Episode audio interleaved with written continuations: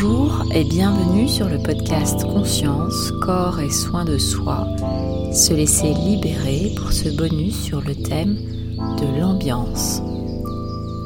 Bernard Sensfelder nous éclaire sur l'impact du bain émotionnel et son influence directe sur nos états d'être. Il y aurait ainsi comme une porosité entre l'atmosphère plus ou moins tendue dans laquelle nous nous trouvons et notre intériorité. De la même manière, nous avons tendance à prendre la couleur de notre environnement culturel et géographique. L'ambiance est en cela pénétrante, y compris lorsqu'il est subtilement question de bain émotionnel. Si le degré de notre pigmentation, couleur de peau, de cheveux et d'yeux est un simple témoin du degré d'exposition solaire de nos ancêtres, le stress ambiant, au potentiel anxiogène certain, semble pouvoir être modulé par notre état d'être intérieur.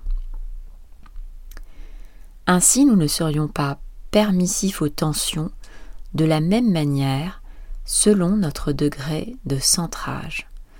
Le centrage, cet état focalisé sur nos sensations, serait non seulement en mesure d'atténuer l'impact des tensions en nous, mais il atténuerait en miroir les tensions ambiantes elles-mêmes.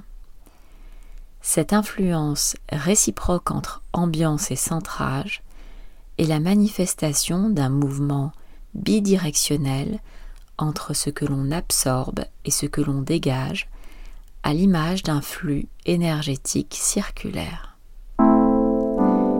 Quelle que soit la paire de lunettes avec laquelle nous pourrions appréhender l'impact de l'ambiance, le continuum entre ce qui se passe en dehors de nous et ce qui se passe en nous se teinte de plus en plus d'évidence.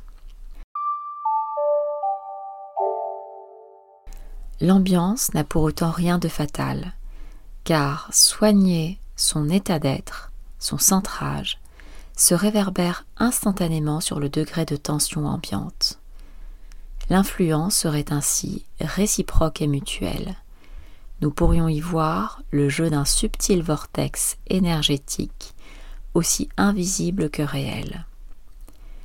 Ce paradigme nous fait une fois de plus entrevoir que notre enveloppe corporelle est poreuse tant au monde visible qu'invisible, dans une danse insoupçonnée où s'entremêle une myriade de stimuli mouvants. Un tel constat interpelle face à l'omniprésence de frontières, de barrières, de murs, enfermant chaque individu dans une solitude et un individualisme parfois morbide. N'est-ce pas nos peurs qui nous enferment? Accueillir notre porosité au monde, notre interreliance à l'autre, implique en cela une conscience autant qu'une confiance en une unité qui nous transcende. Merci pour votre écoute.